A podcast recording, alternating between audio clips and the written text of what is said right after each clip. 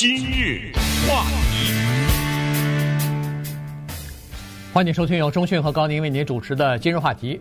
华人的美国总统候选人，同时也是纽约市长的总统候选人杨安泽安住杨呢，他昨天宣布说离开民主党，要创建一个自己的这个党了哈。然后呢，他算是一个独立派了。那么现在。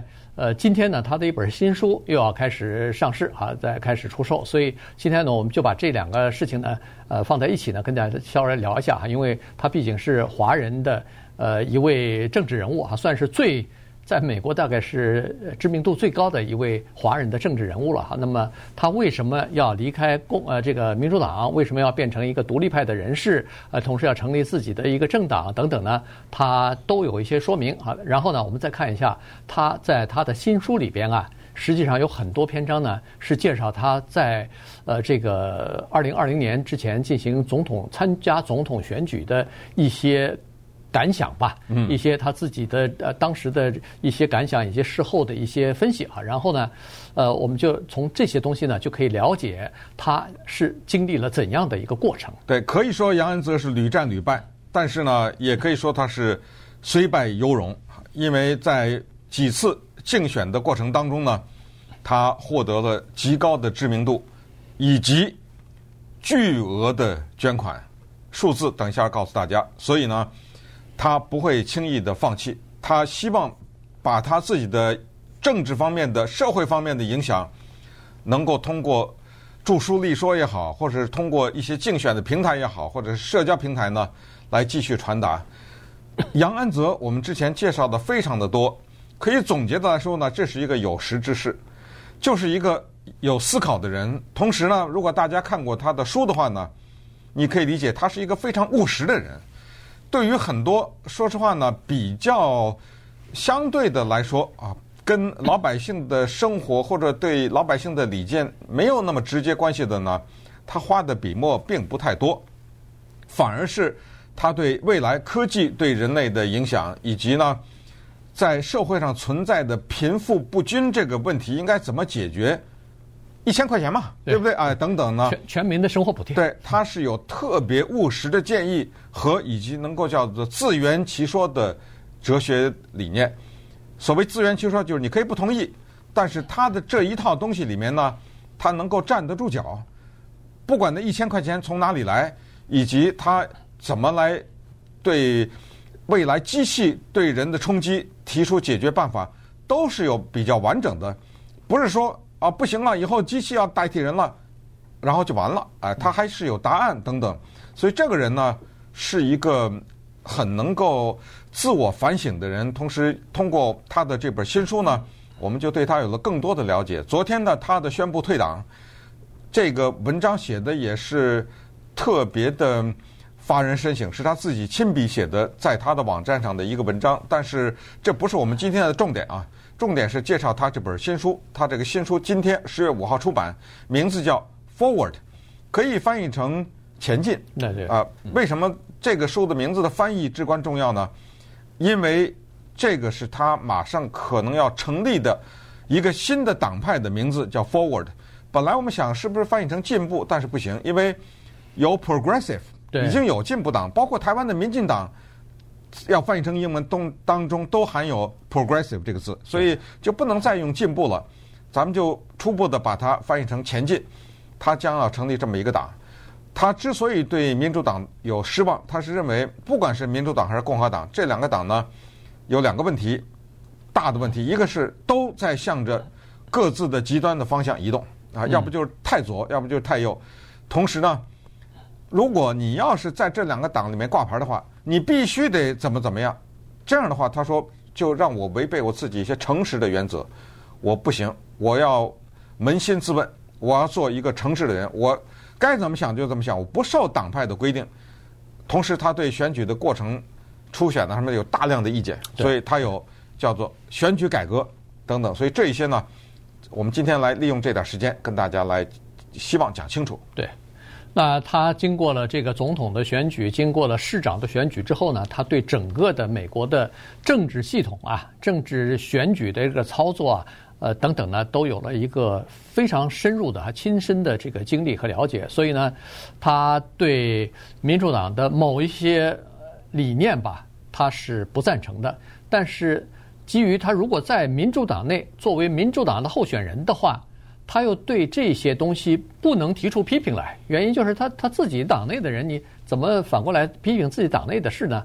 所以呢，他说我必须要离开这个政党以后，才可以比较诚实的把我自己的想法告诉大家啊。所以呢，他是这个基呃这个考虑也是之一哈。另外一个呢，说实话，他觉得现在的民主党和共和党这两党体制啊。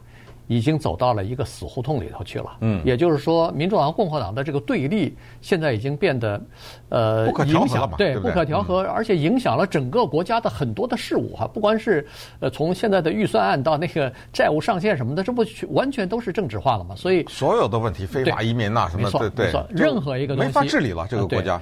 一没所所有的东西，只要一个政党支持，另外一个政党，他不管是这个这个理念或者政这个政策到底有多少是正确的，多少是呃代表人民利益的，他都反对啊。所以呢，这个就已经呃进入到这么一个死胡同里头，所以他才说，我希望有一点改革，我希望呢，两党啊现在走向极端的这个趋势呢，逐渐的再回归到往中间靠啊。他意思是这个意思，当然。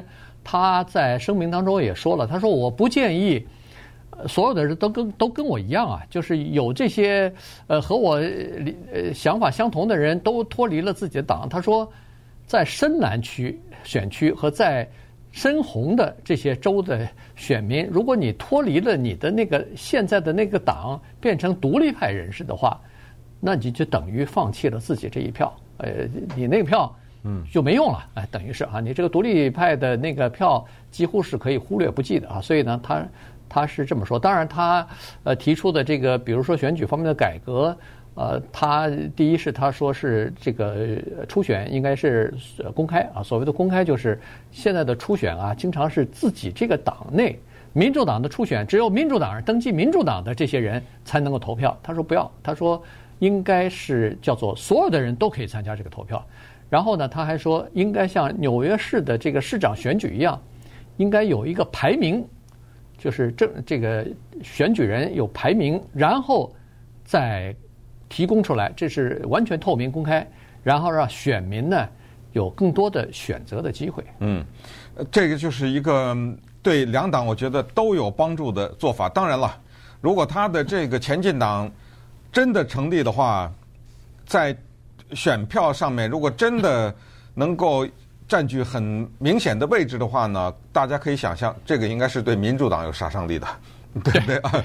因为他会拿走一些，他吸引的是民主党的，没错，他靠中间的这些，他吸引不了共和党的。对。不过呢，社会上需要这种声音，也就是说，这个时候突然之间有一个人站出来说：“我受够了。”嗯，对不对？我们需要这个声音，这个声音出来以后，让两党都要进行一些思考。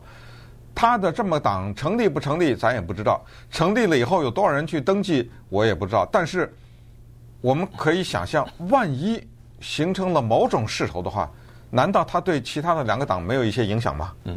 万一共和党当中的一些温和的人也过来的话，那这个恐怕两党都要思考自己的平台，都要思考自己的哲学理念，以及怎么能够吸引更多的选民的支持，因为等。杨安泽的前进党亮出他的党纲的时候，我对移民的政策是怎么着的，对不对？嗯、对，我对环保是怎么着的？这些如果颇具吸引力的话，那你说你作为民主党或者作为共和党，你是怎么办？你是偷过来？不行啊，对不对？嗯、对，你因为你拿过来，我已经亮出来了，这大家都知道这是我的观点，这不是你过去的观点，你怎么就给我拿过来？等等，这些呢，咱们就拭目以待啊。咱们接下来呢，就看看他这本新书，名字叫《Forward》。就是前进，然后副标题呢叫“我对我们民主未来的思考的一些笔记”。嗯，那它的副标题叫这个。这个书的内容呢，当然非常的丰富啊，我们也不是全面的介绍，但是它这个书啊，有一个核心的东西特别有意思。如果用一句话概括的，还挺耸人听闻的。这句话概括就是。二零二零年的总统大选导致我杨安泽脑残，呃，你听的这个有点可笑，但是你看看他书里面记载的一次残酷的总统大选，怎么让一个所谓的有识之士，我用所谓的就是不一定所有的人都同意我这句话，都认为他是一个有识之士，但是至少他自己认为他是个有识之士和有思考的人，怎么让这样的一个人慢慢的失去了他内心的纯真？今日话题，欢迎您继续收听由中讯和高宁为您主持的《今日话题》。这段时间跟大家讲的呢是有关于杨安泽的一些新闻啊。昨天他宣布说，呃，等于是呃离开、退出了这个民主党，变成一个独立派的呃选民啊。同时呢，他也要呃这个成立一个独立的政党啊，这个叫做 Forward Party，就是前进党吧。那么这个刚才说了，这个前进党呃他。一听就是他是走中间路线的哈，所以呢，呃，如咱们还不知道这个以后成立以后的情况啊，但是假设他吸引了一部分的民主党的这个中间派的人士，就是比较温和的民主党人和共和党的这个温和派的人士的话，哪怕他在大选当中不会获胜，但是他只要掌握了百分之八、百分之十的选票的话，那么不管是民主党还是共和党，都必须要拉拢他这一派的势力。才可以，所以他这个哪怕不会获胜，但是起到这个作用呢，实际上就等于是解决了现在两党走向极端的这个趋势。也就是说，大家这两党为了要争取他的这个同呃支持和这个呃背书的话，那他们的政策一定会朝着中间的方向来移动啊。所以呢，这个是可能就是他的初衷吧，大概就是这么想，因为。你说一个成立的政党马上就夺取这个美国的政权，进入到白宫，这这好像想的多了点哈。但是呢，他通过自己的那百分之几的影响力，这个是可能做得到的。嗯，那至于他这个党的前景如何呢？咱们静观其变。但是我们看一看他的这个新书啊，《Forward》呢，里面提到的一些东西，确实是也让我们读者有一些思考。原因是这样的，因为我们呢很少有人能够有这种机会，站在如此之大的一个舞台之上，然后经过了一个叫做枪林弹雨也好，是电闪雷鸣也好，是呃炮声轰鸣是吧？经历这个之后呢，唰的一下都安静下来的时候呢，你开始来回顾那一段经历。我们人呢，有的事是这样的，经过了。大起伏的时候，经过大事儿的时候呢，我们有时候可能会想两个东西，一个是回顾这件事情，以及这个事情为什么会这样发生；另外有有一些人呢，在这个事故或者这些事件当中，除了对将来处理类似的事情有了更好的经验之外啊，他还了解了一个人，他对那个人了解就增加了一点，那个人就是他自己。哎，杨安泽呢？至少在这本书里面看到的是他对自己一些思考。首先，他就是说，他说，请大家想这么一个情况：有一个人过生日，这个人就是你。在过生日的时候呢，朋友聚在一起，他们要求你前来到了一个非常漂亮的地方，大家都聚在这里。这里呢，有很多你的朋友，也有你的朋友带来的朋友，你并不认识。大家聚在一起啊。个个开开心心的，然后期待着你做一个讲话。这个讲话呀，你讲的不能太短，你讲的太短呢是应付，你也不能太长，讲的太长呢出于礼貌，大家又必须得听着。可是呢，冗长的这个又好像太自我中心，所以要恰到好处。这个时候有掌声，有欢笑，有歌曲，有蛋糕，有各种各样的活动。这么轰轰烈烈的一场呢，你想一下啊，就完了。但是接下来他说了一句话，这一个生日晚会呢，第二天又来了一遍。嗯，哪有人连续两天过生日的，对不对？第三天又来一遍。最关键的是，某一些天两三次，对，在一天之内，这个就是总统竞选。对你说的。一个演说，你讲的一句话，他们都会有人鼓掌，都会有人下来祝贺你，哎，讲的很好什么的。然后呢，这个你不停的和一些人握手，和一些人打招呼，有些人你认识，有些人你不认识，那么这个就是他的这个竞选总统的一些每天的工作，就是这个哈。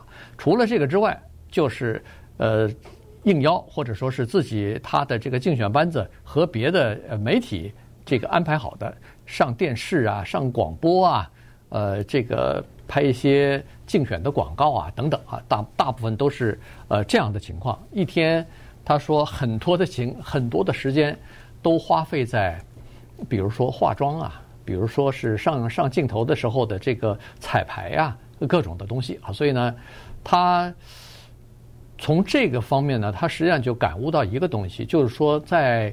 竞选，尤其是像总统这样的宝贵的职位啊，就是美国最高职务的这种竞选的时候呢，实际上是有一个，是其实说白了就是叫做造神的运动啊，就是他要把这一个人啊打扮的漂漂亮亮的，精神精神精神的这个，然后出现在公众的面前。因为你看哈，他在竞选的时候，首先他的那个竞选经理跟他说说哦，呃，安珠杨，我觉得。你要做两件事情，第一个是你的发型要改，第二个是您穿的那个衣服啊，有点不行啊，有点看上去有点土，我得给你设计新的衣服。他当时就不明白了，他说：“我的发型怎么了？我的衣服怎么了？你看看那个 Bernie Sanders，一头乱糟糟的白发，然后穿的衣服也是好像。”看上去是像刚刚从实验室出来的那个教授，就像那个《Back to the Future》。他说他形容是从那个电影里边就像一个教授一样的人，而且是疯狂的教授啊，对对，返回未来嘛，那个电影疯教授，对对对，人家也没怎么样，他我我也没见他梳理的整整齐齐的，要换一双西换西装啊。但他的经理说，对你跟他不一样，他年纪大了，他老头儿，他言外之意是他不用再装扮了。呃，然后他的政治前途大概没几年了。你是年轻人，你是刚进入到这个呃政治体系当中的一个人，所以呢，必须要一开始的时候就给你从根上要解决这些问题。所以在这种情况之下，还真的给他找了一个发型设计师，然后找了一个叫做私私家的裁缝，就专门给他量身定做西装的。所以从这些细节当中来看啊，当然他上电视的时候接受采访的时候，那个化妆啊，那个不管是发型也好，那个呃脸脸上的化妆也好，让他就感觉到说，实际上呢，在竞选活动当中，不光是他一个人，所有的竞选候选人全部跟他一样，把自己装扮成一个在外边外界的人士眼里看上去是一个漂漂亮亮的这么一个人出来，实际上呢。在这种情况之下，他说是他打造的，或者说是他强调的，不是你的这个政治观点，你呃这个将来呃当选总统以后要讲什么东西。实际上，他主要塑造的是一个个人的形象。从他的头发到他的衣服呢，他得出了下面这个第一个结论，在这个书里面，那就是他说竞选总统的过程是一个腐蚀个人的过程。从他跟他的竞选经理 Zack 讨论头发这件事，他得出这么一个结论。他说：“你给我设计这个发型是一个二十几岁的人的发型，我四十几岁了。如果我不竞选总统的话，我绝不会梳这个发型，我绝不会这么穿衣服，也绝不会这么化妆。”他说：“有的时候化妆，从电视台走出来以后。”他身边的人不让他卸妆啊，对不对？就让他带着这个化妆一路走到这一天，完成这一天所有的事情。关键的问题，他说：“那不是我呀，我不愿意成这个样子。可是为了拉选票，你的报制造出这个样子，那这不是在某种程度上说骗人吗？对不对？在某种意义上说，你要向我的选民展示说这个人是这样的，那么我想让我的选民看到我真实的样子。”我四十岁的人，我是留着四十岁的发型，穿着我喜欢穿的衣服，怎么就不行呢？但是他的竞选经理告诉他就是不行，而且他最后也说，在竞选的整个的过程中，他真正的发现他是老板，但是他并没有控制力。对，啊，对很多的，等一下再举其他例子，看出来，他并没有能够控制他自己的一言一行、每一个活动，以及他下面的人，他没有办法做这种控制。那么接下来呢，他就做了更大的一个比较和第二个结论，就是竞选总统和管理一家公司最本质的区别是什么？因为他本人做过很成功的企业。他做的是那种像补习学学校似的那种，做的非常成功。呃，在他很年轻的时候就卖了，卖了以后他就骤然之间就变成千万富翁了。所以他有管理大公司的经验，他也在华尔街做过，他在华尔街做投资啊什么的，大公司里面也做过很多年。他呢告诉我们，管理一家公司，尤其是一家成功的公司，和竞选总统这个里面的本质区别是什么，以及为什么竞选总统可以让他。甚至其他的一些人变成脑残。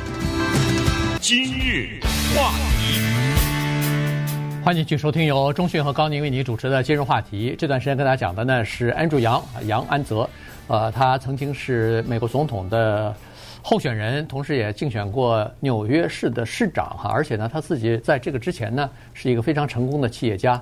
呃，自己创办过自己的公司，然后呃，又在华尔街啊什么的大的投资公司工作过，所以他呢有自己亲身的经验啊，再加上他的这个新书啊《Forward》，呃，前进呃，今天就上市，所以呢，今天我们就把呃他刚刚宣布退出民主党，变成独立派的选民，然后再加上他出的这本新书呢，跟大家一起来介绍一下，因为书内容很多哈，我们不可能把所有的内容都。呃，告诉大家，同时说实话，我们也没有看完全书，所以呢，把里边的一些呃摘要呃有意思的呢，就拿出来跟大家分享一下。首先呢，就是他既做过这个呃自己的初创公司的 CEO 啊，同时又竞选过总统，所以呢，他就把这两者啊进行了一些比较。嗯，他说啊，我在上课的时候，因为他开补习班嘛，嗯，他说我从来不告诉我的学生我是这家公司的。CEO，我是这家公司的执行长和创办人。我告诉我的学生就是，我叫杨安泽，我是一个老师，我来给你们上课，来帮你们补习这个东西。他说一个公司怎么经营？他说的这个是很有道理。一个公司的经营是这样的，首先叫做爱戴你的员工，首先就是，当然是说成功的公司一定要把员工作为一种资产。如果某一个员工不是资产，那你不属于这家公司，对不对？那么既然你来了，你就是我的资产，这是第一。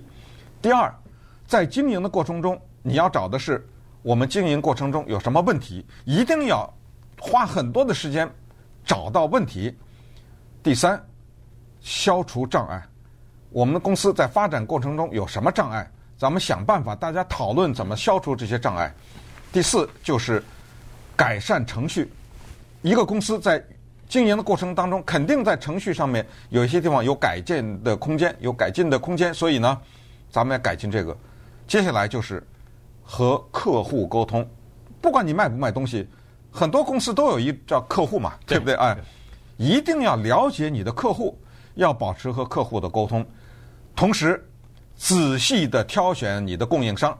这种供应商有的是实质物给你提供东西，有的是服务啊等等，然后。就是建立你的团队。好，你这儿有一个公司，你是把员工都当资产了，这里面的人打得不可开交，对不对？没有团队那也不行，那这这伤害嘛，这个人际关系一样，但是时间全用在伤害了，那没有办法成长。所以打造你的团队，然后当然他方法很多啊。他最后就是说，不断的创新，咱别这这么待着呀，对不对？坐以待毙不行，要不断的创新。这就是经营一个公司，而不是到处都说我叫杨安泽啊，呃，到我这儿来干嘛呀？对不对？嗯、对。你像 Steve Jobs 这么有名的人，买电脑也不是因为哦，Steve Jobs 长得帅，Steve Jobs 这个人有能力，Steve Jobs 这个人有想法，我买他电脑不是说难听点，我还得看你那东西呢，对不对？您那东西买回家半年以后就坏了，你爱叫 Steve Jobs 不叫，你叫 Bill Gates，我也照样不买你的东西啊。好，啪的一下一转。选总统，百分之百的倒过来了，对，百分之一百八十度的倒过来，所有的那些刚上述全都不重要，全部的目光要集中在一个人的身上。对，他你看哈，就总结了一下，他就说，在做公司的时候，越宣扬这个 CEO 或者是这个公司的老板，那对公司的关注就越少了，因为宣传了个人了嘛，所以就对公司的就少了。而且根据他的体经验和观察，他是说，当一个公司的 CEO 一直要去追逐媒体，让媒体报道他，让媒体宣传注意他的时候，他说这家公司可能就遇到麻烦了，否则的话不应该是这个样子的。但是到了选总统的时候呢，他说所有的关注度、所有的工作全部是围绕着一个人，就是这个总统的候选人啊。然后呢，呃，这个就是你比如说各种各样的方法，要寻求媒体对你的关注、对你的采访、对你的报道，不管是新闻也好，不管是各个方面的吧，呃，就有这个各种各样的这个报道。呃，最好是能够吸引到媒体的叫做面对面的访谈。所以这个就变成了，呃，总统候选人的一个工作了。然后，呃，当他在路上的时候，当他在进行总统呃这个选举的时候，当他每天早晨一醒来时候，他就要呃走进这个电视演播间啊，也不不管是要录一些呃竞选的广告也好，录一些简单的这个呃鼓励大家的一些视频也好，这就是他每天的工作了。然后除了这些东西，晚上就是出席各种各样的筹款的活动啊，这个就变成呃他的一这个每天的工作之一了哈。再加上他对整个的员工的控制是没有的，原因就是说你在竞选的时候啊，你的这个摊子铺的比较大，尤其是当你在呃一开始的时候，就是竞选稍微有点起色啊，稍微有点苗头的时候呢，呃知名度逐渐的提高的时候呢。您的竞选就不是光在你自己所在的那个州了，就要到美国的其他的一些很关键的这些州里头去。那么好了，你到这些州里头去，你到呃这些竞选活动的时候，你才发现很多人，应该说是大部分的人，他们都是在为你工作，但是你并并不认识这些人，你认识的是其中少数。那那些人是你认识那些少数人在没有经过你的许可之下就雇佣来的一些人。他说：“还有一种情况是，这些人从理论上讲是你的助手，是为你工作的，呃，你认识这些人，但是实际上呢，在某种程度上，你一天的这个整个的行动是操控在他们的手里边。他会告诉你说：‘哎，再过十分钟，我们必须要出门了。’另外一个人告诉你说：‘哎，五分钟之内，你必须要打这个电话号码，要跟这个人谈话。’”看看他能不能给你捐款，或者是对你表示支持等等。所以实际上，他说很多的情况之下，他们不是为我工作，而是当然这也叫为他工作，但实际上呢，都是在这个指导他一天当中的这个行程的。嗯，上述的这一切，在理论上讲都没有问题。我们也都经历过无数次的总统啊，或者是州一级的选举啊，所有的选举。都是集中在个人的身上，这个完全没有问题。那你杨安泽在这儿唠叨什么呀？你杨杨安泽在这儿抱怨什么呀？你不喜欢你别选啊，对不对？他接下来要把谈话引向另外一个方向，就是这个过程，上述的这个过程怎么导致脑残？他举了两个研究，一个是在加拿大的学者做的，叫做反射研究。就是我们常说的英文字“镜子 ”（mirror） 这个词叫 mirroring。什么叫反射研究呢？就是当一个人被放到某一个位置的时候，比如说做总统候选人的时候呢，他的大脑当中首先失去的那一部分，就是负责反射他人和同情他人的那一部分。他失去的是这一部分，等一下咱们细说。第二个呢，叫做 hubris syndrome，这个翻译成中文叫做自大综合症。自大综合症用曹操的一句话，我认为是最好的概括，就宁天下人负我，我不负天下人。我不管我得罪多少人，对不对？我要为一个呃不，我反过来哦，反我说反了是对，没错。宁我负天下人，天下人不负我。嗯，我看到什么？只要对我不利，我该杀就杀，我不管这人跟我对我多好，对不对？吕伯奢的杀害，对不对？等等这些，但是天下人不能负我，这个呢，反射到一个领导者的身上，就是对同情心的百分分之百的丧失。孩子，他说你对他笑一下，你会发现基本上绝大多数他会对你笑。嗯，这就是人的同情的反射。你对他怎么样，他就对你怎么样。可是当你在竞选做总统过程中，你的大脑开始变得残废，开始失去这一部分。怎么一个失去法？咱们接下来再说。今日话题，欢迎继续收听由中讯和高宁为您主持的今日话题。杨安泽，杨安泽在这个他的新书当中呢，呃，就呃讲过了，讲他的这个过去呃竞选总统的一系列的这个经验和感受啊。他就是说，呃，在竞选总统的时候，他作为一个总统的候选人呢，实际上等于是在。呃，进行一个叫做速成的课程，变成一个如何变成一个有权有势的人，以及你如果成为了大人物之后，应该怎么样行事啊？应该怎么样去 呃对待身边的这些人？他说，实际上我们大家呢都以为说是，呃，选公职，尤其是想选美国总统这样的人，是选出一个领袖人才来，但实际上他对这一点。挺怀疑的哈，他因为感受到的是不同的东西。他的感受是在竞选总统的过程当中啊，这些候选人实际上是被培养出了叫做呃，成为一个非常糟糕的候选人的素质。他在这里头呢就举了几个例子哈，他然后他就说呃，也引用了一些人的话，他感觉到。是这样的情况，他说，呃，历史学家这个叫做亨利亚当斯啊，他就对权力这个是这个东西呢有一个描述，他就说，权力是一种可以杀死同情心的肿瘤。嗯啊，他说，当然这个话可能听上去挺危言耸听的哈，可能我觉得一点都不危言耸听啊，呃，有有夸张，但是问题他说这个是从实验室里边得到证实的，呃，而且不是一个实验，是多个不同的实验。得到证实的，比如说在加州大学 Berkeley 分校里边呢，有一位心理学家的心理学家啊，也是教授，叫做 Dacher 呃呃 Keltner 啊 Keltner 啊 Keltner 啊，是专门研究权力对一个人的影响的。然后呢，他就说，在不同的环境当中啊，当人们当把一个人置于相对的有权力的这个位置的时候呢。结果他就发现，在一段时间之内，就是当一个人有了权利，一段时间之内，随着时间的推移啊，这个权利会使这个人的性格发生根本的改变。比如说，他变得非常冲动，他变得非常鲁莽，他更不呃从就是更不愿意从别人的角度站在别人的角度来思考问题。也就是说，己所不欲，勿施于人的这个观点。呃，你有了权以后，完全忘记了，没有没有这回事儿啊。然后呢，还导致一个人变得非常的粗鲁，因为有了权以后，他可以对下面的人颐指气使啊，他可以用呼来喝去的用这些呃使唤下面的人呢。因为他觉得我高于你啊，对对对，对，对，没错。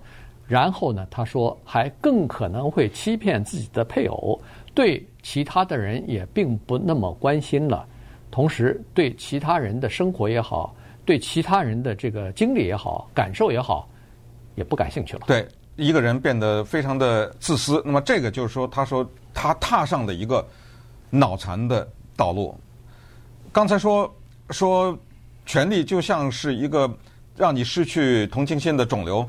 其实这一点特别可以理解。咱们不用说总统，咱们就说老板，对不对？他开了一个仓库，他下面一个员工在仓库里面，比如说帮着上货卸货。有一天，从一个很高地方摔下来了，老板第一个念：“哎呦，我这货怎么办？”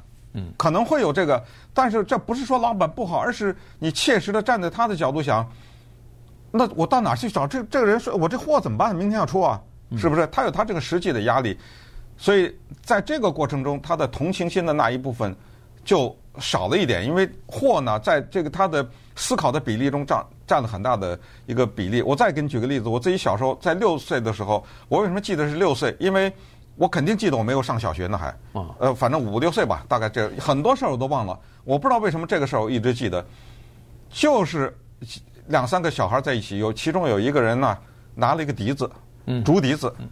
那要知道那个年代大家很穷，那笛子没有什么太。了不得的，但也是个财产，并不是每每人都能买得起一个笛子。然后我就好奇，我就拿过来，他也给我。大概在这个过程中是跑啊，我不知道为什么，我啪一下就摔了。我手里拿这个，他当时就我的笛子呀，他就说了这句话，你知道吗？我一直记得，我不知道为什么这个事儿让我记这么一辈子。我摔得很狠，那一跤摔的，要不要？假如随便那么一摔他，他当时就一秒钟都没有。我的笛子啊，他就说了这个，就说明他的笛子比我摔得鼻青脸肿或者头破血流重要多了。没错。呃，这个什么意思？就是说，你把这个扩大以后就是这样。所以呢，杨安泽在书里接下来又说了另外一个东西，我我不得不说，我非常的赞同，因为早年我在研究那个呃法兰克福学派，马尔库塞就提过这个，就是我们这个社会。必须要女性化，他说的，女性为什么当不了一些政治候选人？因为他们不够狠。嗯。可是选民希望他们狠，你知道，这就是最大的矛盾。反过来说，我这么倒着推，当年我们拿那个笛子也是摔了跤。那个笛子要是属于一个女孩子的话，她未必会说这句话哟。你知道吗？她未必会说出我的笛子。我当然咱不知道了，对不对？当然，这是孩子，他可能就是女性对，可能考虑的也就是女性，她天生的这种同情心就大于男性。嗯杨安泽在这儿也说了，他就说，其实我们还是希望我们的领导者就是带一点女性，或者从女性身上学习到这一点。嗯。然后他他自他也说了，他说这个就是刚才所说的加拿大的那个学者大卫，那个他是不是说了这个自自大综合症嘛？然后呢，他自己也说了，他说多多年的这个掌握权力之后啊，一个人他会变得，因为掌握了权力以后呢，对他的制约比较小，然后呢，这个他呢就会蔑视别人，因为他认为说我是领导者，你们都是被我领导的人，所以。你们的地位比我低，你们就应该服从我。基本上时间久了以后呢，就产生了这样的一个思维的模式了。于是他就失去了现实感，他就失去了这个，呃，比如说变得比较鲁莽啊，变得比较缺乏同情心，等等这些东西呢，是随之而来的必然的产物。所以呢，杨安泽是说，实际上他在竞选总统的过程当中啊，把别人在过去这几个月里边，在他要竞选总统的时候呢，都把他。看成是总统的候选人，呃，这个对他不管是这个吹捧也好，不管是赞扬也好，赞美也好等等啊，然后呢，让他有了一点儿，呃，就是说飘有好像有点飘起来的这个感觉。然后他自己后来呢，回想起来以后，觉得，哎呦，这个就是这样的一种感觉，就是这样的一种过程。他说自己呢，就因为这个竞选总统，让他变得有点脑残。